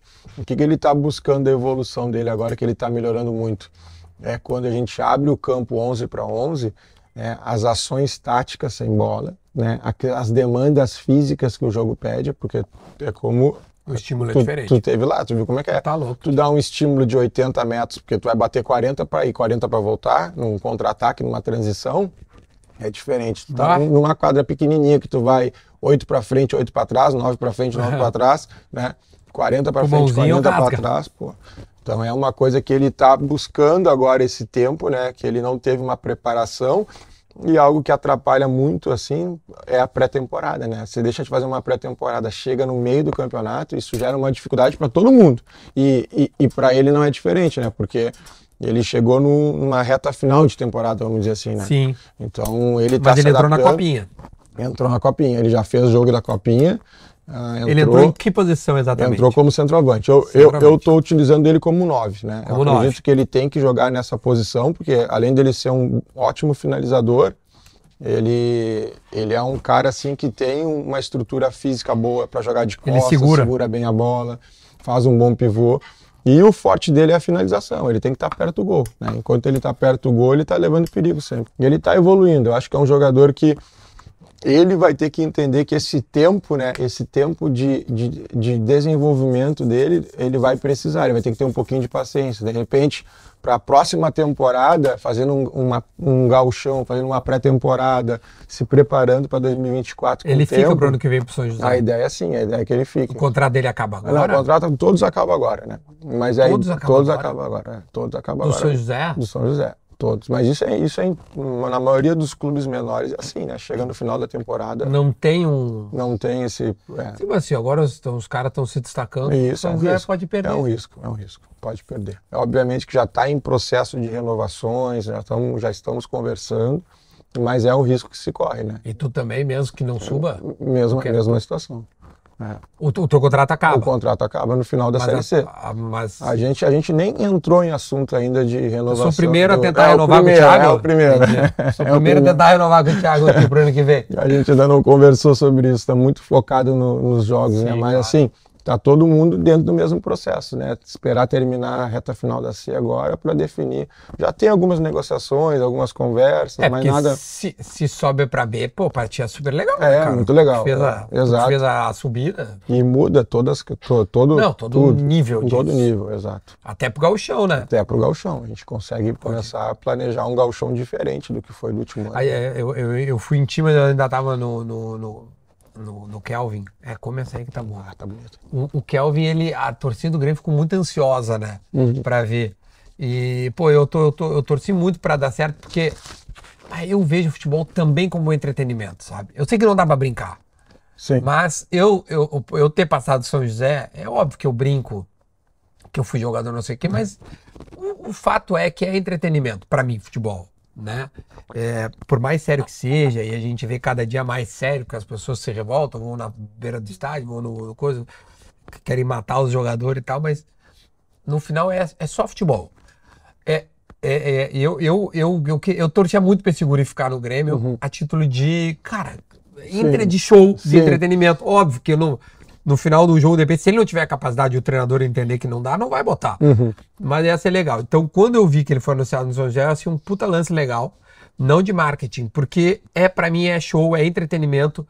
Ia ser legal ver se ele der certo. Pode ter certeza que o dia que ele fizer um gol, isso vai repercutir muito, uhum. né, por ter sido ele. E, e eu acho que ele foi pelo que a nossa conversa que nós chegamos até aqui, ele foi para um lugar onde tem um cara que pode ajudar ele, né? Tu deve estar tá exatamente pensando isso. Exato. Na formação do cara. Na formação. E a gente e, e, e eu tô eu tô trabalhando com ele e aí também a gente controla, às vezes ele tá ansioso para jogar e é natural, e a gente tem que formar o jogador. E tu pensa, pô, mas ele já é um cara mais velho, não é um menino, né? Mas, mas é eu, eu conversei com ele, o histórico dos últimos anos dele é no futebol 7. Então ele precisa agora trabalhar algumas questões táticas, principalmente. Eu, como, como eu falei lá naquela conversa do G, né? Uhum. Como eu tenho assim a minha característica como um treinador professor, que eu, não, eu tenho paciência, tenho calma, e o São José é um clube que dá essa, essa tranquilidade para a gente trabalhar. É, Esse porque, é o ponto importante. Porque, é, porque tá não no... tem uma torcida, vai, ele não vai jogar, ele não é, vai jogar, ele não vai jogar. Ele dá essa tranquilidade, porque o torcedor, ele vai, pô, quero ver, eu quero, quero ver, quero ver. Só que é um negócio assim que a gente não, não, não, não gera uma pressão para colocar ele para jogar, é uma questão que a gente consegue fazer no tempo certo. E acho que isso é muito importante e isso aconteceu pegando um gancho assim, uh, lá no Grêmio em alguns momentos o, o, suporte que a gente teve na transição em alguns momentos uhum. com o Renato, dando, dando esse, esse, apoio com a diretoria ali, que os nossos diretores na época, o Romildinho, o Kevin, né, com, com nossos executivos ah, da nota. Isso. A gente, a gente, a gente teve, teve, teve um suporte para lançar alguns atletas no momento certo, assim como está acontecendo agora. Então isso é muito importante, né? A diretoria abraçar o treinador, a comissão técnica, ter a paciência né, em alguns momentos para lançar o jogador na hora certa. E a gente está fazendo isso no São José com o Kelvin. Eu acho legal também quando, a, quando né, vocês, né, comissão e direção, conseguem fazer a torcida entender o, onde quer chegar, entendeu? Isso. Cara, o Renato faz muito bem isso. O Renato consegue explicar para a torcida, até por ter essa, essa ascensão sobre a torcida, uhum. né? E, e consegue explicar, pô, rapaziada, calma, não vai, vai ser assim, ó. Nós vamos lançar devagar, papapá. Acho muito bom. Cara, queria também que tu falasse, antes de, de, de nós trocar presentes, é, do Fábio. Eu convivi com o Fábio, mas o Fábio é uma instituição é. no São José. E muita gente é, não, não consegue entender porque ele não sai de lá. Eu consigo entender. Porque eu fiquei lá. Eu sei que é, o quão bom é trabalhar no São José. E, pô, o Fábio é um cara que tem. É, o, o quanto ele tá te ajudando lá. E externa isso para nós, assim, o quão... Bom, eu, eu posso falar uh, que o Fábio é o maior jogador da história do José. Posso, com toda certeza, na minha opinião, é o principal jogador da história do clube. Uh, não só pelo rendimento dele de campo, pelo acesso, por tudo que ele conquistou, mas pela forma que ele, uh, que ele se dedica ao clube, né? Esse vínculo que ele tem com o clube, porque ele tem mercado para ir para outros clubes ganhar mais. Ele tem mercado. E já poderia é, ter poderia saído. Ter saído né? Poderia ter saído, mas ele gosta do São José, ele quer jogar no São José. Então tudo isso vai, vai criando uh, ele como, na minha opinião, o principal jogador da história do clube. E quando eu chego no São José, a primeira reunião que eu tive com o Newton, nosso executivo, eu falei: renova com o Fábio. Primeiro cara, nosso time começa com o Fábio. Vamos dar um jeito. Estava naquele processo de renovação, renovamos com o Fábio e a partir daquilo começamos a montar a equipe. E o Fábio, é, ele é, além dele ser um líder positivo, ele é, ele é aquele cara que o, todo clube tem que ter no sentido o quê? Que às vezes, como esses clubes menores, né, os clubes do interior, roda muito jogador, o São José ainda é um clube que roda menos, consegue é. manter uma base, mas acontece, tem coisas que mudam a rotina da nossa equipe, de qualquer equipe, que é o quê? Tu contratou cinco, seis jogadores, aí tu vai começar o aquecimento, eles estão dando aquela, aquele trote em volta do campo, e aí estão na resenha. E o Fábio, oh, aqui funciona assim, aqui funciona assado, aqui é assim.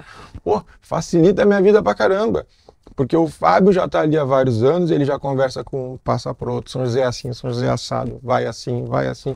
Então, eu como treinador, tendo um cara no dia a dia que conhece o clube, conhece os bastidores, ele acelera tudo para mim. Né? Então, dentro de campo, então nem se fala.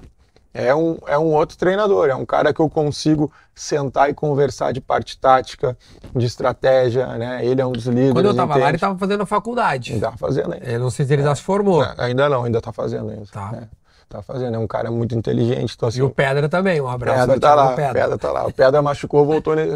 voltou recente é. agora. Ficou o ano inteiro, o ano inteiro parado, né? Sim, ele machucou no jogo Inter, Inter, cara. Isso. Eu vi, puta, eu tava em casa vendo, Foi uma fratura feia, né? E aí ele trabalhou, trabalhou, trabalhou e retornou Não, esse é agora. é guerreiraço. É, retornou no último jogo da, da fase Graças de classificação. Baita, baita cara também, outro líder positivo. É, é, é esses caras que, que, o, que o Zeca mantém, Isso. que fazem com que. Era assim o Vagnão antes. Aí o Vagnão até saiu um pouquinho, agora voltou, se é. aposentou e tal. Que, que, que facilita é, a tua vida, né? Muito, facilita a vida, porque assim como o Vagnão, outros, outros jogadores estão mais tempo, é isso. O dia a dia do jogador, ele chega no clube, uma contratação, o cara vai conversando com esses profissionais que estão ali, facilita tudo, deixa tudo mais redondo, né? Então eu acho que um dos pontos que é o diferencial do São José nesse momento de segunda fase, porque a gente, diferente de todos os outros sete que classificaram, São José é o único que não, que não se reforçou na reta final, que não contratou. Por quê? Porque a gente aposta muito no nosso grupo. A gente Mas aposta momento muito. tu tentou alguma coisa? Não, a gente conversou sobre renovação, sobre, sobre contratações, né?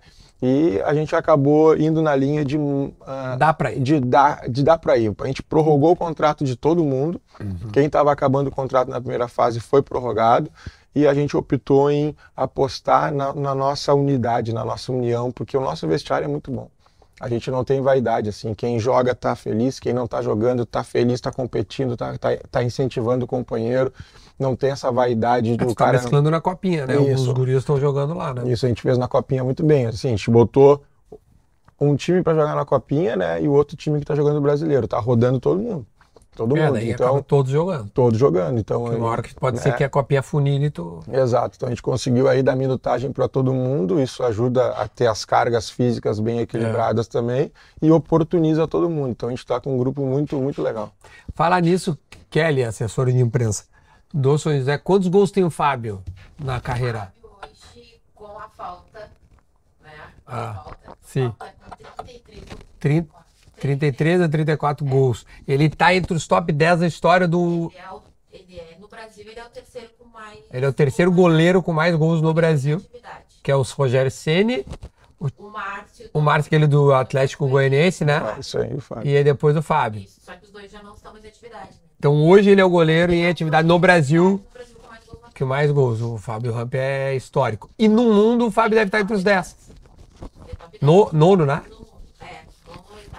É, ele estava em nono e oitavo. Sabe que quando eu fiz a série lá, o Fábio, e- e- eu, eu diariamente, treinando todos os dias, a Kelly tá aqui Uhum. pra, pra provar. Eu ia todos os dias, treinava todos os dias. dava- O Fábio é o único que eu disse, pá, Duda, não, me- não, não me entrevista, cara. Não. Odeio a entrevista. Bah, Uma galera já me pediu, ele é. pô, cara, traz o Fábio, não sei o quê, porque, pô, o cara é histórico, né? Todo Sim. mundo conhece o Fábio aqui no Rio Grande do Sul. Tá? Não adianta, eu posso Uhum. convidar o Fábio aqui, ao... não vai vir, não vai vir, não Figuraça. adianta. Então não adianta, quando o cara, é o perfil dele, É. mas convivi com ele, é um cara incrível, e, eu, e muito me chamou a atenção. É. Várias vezes eu treinando lá, eu ficava quieto, mas observando, chegava com os fones, Uhum. aquecia e tal, tava com os fones. Eu falei, um dia eu falei, cara, por que, que tu não larga o fone, cara? Não, tô tendo aula. Eu tava na aula, velho. Tava na aula. E treinava e arrumava chuteira e saía da aula pra treinar, voltava. Que. Sinistro, né, É sinistro. Foda, isso é muito foda. Tiagão, que coisa boa, hein, meu? Pô. Mas vou torcer muito, velho. Obrigado. Ah, tá? já tava Deus quiser. torcendo que nem louco, agora vou torcer mais. É isso aí, segunda fase com tudo, né? Campeonato. Novo campeonato, né? É um outro campeonato, já tá rolando. Tá rolando. Tá, então assim, comparecer ainda tem dois jogos. Deixa eu pegar, eu, eu tinha anotado aqui, ó. Dois jogos no Passo José. E um fora. Deixa eu só pegar aqui, ó, no São José bem rapidinho. Os dois, para dar os, os, os que ainda tem em casa, né? O São José vai jogar três, é, três jogos em casa. Né? O Brusque já foi.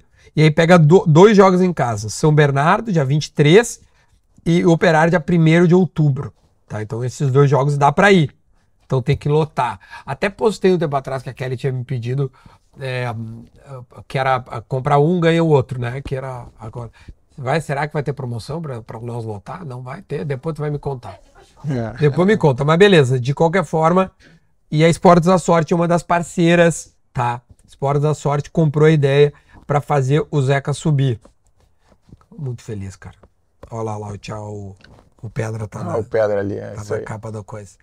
Tiagão, obrigado. velho. Obrigado. Gostou? Pô, sensacional. Muito obrigado Tava te devendo que eu convite, queria, cara. mas eu Pô, queria que tivesse uma. Uma... Até te dar uma afastada um pouco do Grêmio, falar mais de Sim. ti, entendeu? E tu tem legal. muita coisa legal pra contar, meu. Já Obrigado. tem uma história boa. Se Deus quiser, aí a gente vai continuar nessa, nessa caminhada aí. Falta esses três jogos pra gente terminar e quem sabe a gente alcançar um acesso inédito. né? Tia, muita gente do Grêmio ainda te manda mensagem. Tu, Muito, muito. torcedor. é muito legal, muito legal. lembrança, né? Muito legal. Principalmente quando eu tô postando alguma coisa no Twitter, na rede social, no Instagram, o torcedor do Grêmio vai voltar pro Grêmio, pô, baita trabalho. Pô, muito Grêmio, legal. Muito, torcida- muito engajada. muito, muito. O legal é que ficou algo positivo, né? Ficou, não, com certeza. Isso foi muito legal. Até quando eu vou no mercado, vou algum- em algum lugar, Ainda assim, reconhece. O, pessoal, o pessoal reconhece, é bacana o carinho do torcedor. E dos dois jogadores, só pra nós concluirmos, tu falasse que alguns pediram a tua permanência, né? Sim. Jeromel. Michael, o Diego Souza. ainda tem alguns contatos legais, sim, assim, que converso, tu pode trocar? Converso, converso bastante com o Rafinha, o próprio Diego tem uma amizade boa, o Michael de vez em quando a gente troca mensagem, o Jeromel, assim, agora os, os jogadores do Grêmio aqui que estão ainda, a gente conversa bastante porque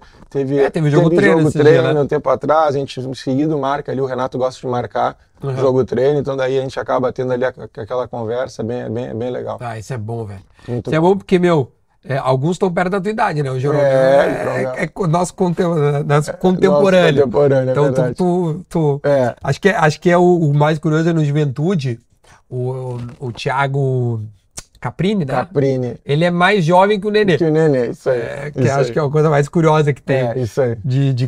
Tia, pega a camiseta do Zé aqui então pra me presentear, tá ali. Tá? Fica tranquilo que eu tenho, Duas eu tenho pra ti também aqui dois presentes. Também tenho dois presentes. A primeira, né? Aquela número um, e aqui, ó. Olha só. De quem é essa aqui? Olha aqui.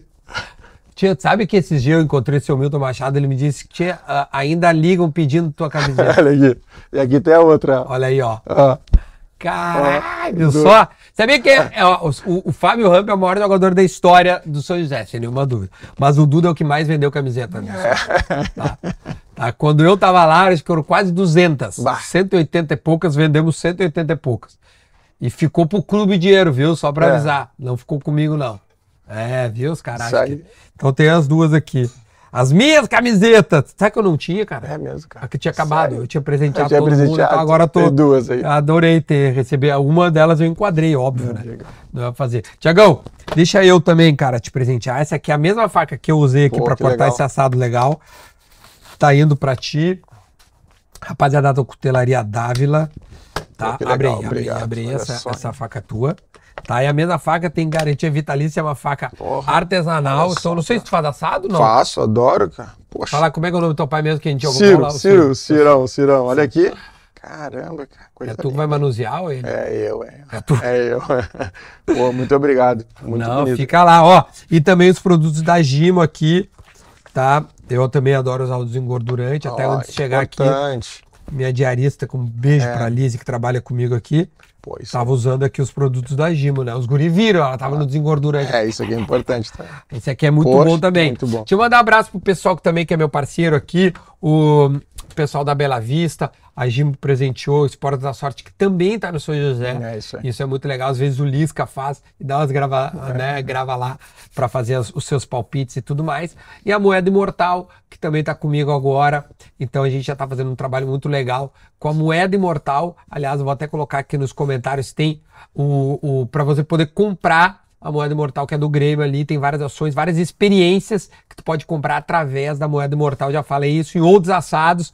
Tô reforçando aqui. Passou diversas vezes os meus parceiros durante a tela, durante a minha conversa com o Thiago. Mas eu vou colocar o link de novo ali nos comentários.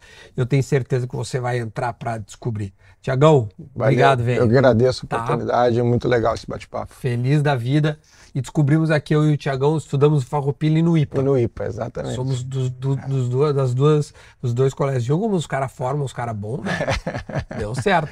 Tiagão, para nós encerrar aqui, tu, ah, ah, gostaria que tu é, pedisse algum tipo de comentário à rapaziada que chegou no final do nosso assado. O que, que eles poderiam comentar para mostrar que chegaram até o final? Sabe, alguma palavra, algum... Já deve ter visto aqui o nosso, o meu conteúdo até o final, já deve ter visto que eu sempre peço para alguém comentar. O que, que tu poderia pedir pro pessoal comentar é, para provar que chegou até o final? Ah, eu acho que tem que comentar aí sobre, sobre a campanha do São José, né? Sobre os últimos três jogos que a gente vai ter aí. E se Ah, vai estar presente nos últimos dois jogos em casa, Ah, tem que estar você, presente mesmo, velho. É, Vamos botar, vamos subir Zeca, então. subir Zeca. Isso aí. Vamos subir Zeca. Então comenta aí. É. Vamos subir Zeca. É, isso aí. E nós vamos subir, velho. E se subir, eu vou fazer um assado pro Fábio. Pro, pro- Aí vai vir. Aí vai vir. Daí eu... Pra todo o grupo. É. Lá no Passo da Areia. Então É fechou. Se nós subir, eu tô lá no. Eu vou fazer um, um ao vivo dentro do campo do. do- falar com o Julinho e com o seu Milton. lá. Isso aí. Nós vamos botar os assados itinerário. Tiagão, obrigado. obrigado. De coração. coração. Deixa o seu like, o seu comentário e vamos lá pro Passo da Areia torcer pro Zeca. Vamos ver se o Zeca sobe e vai subir. Até o próximo. Tchau. Valeu.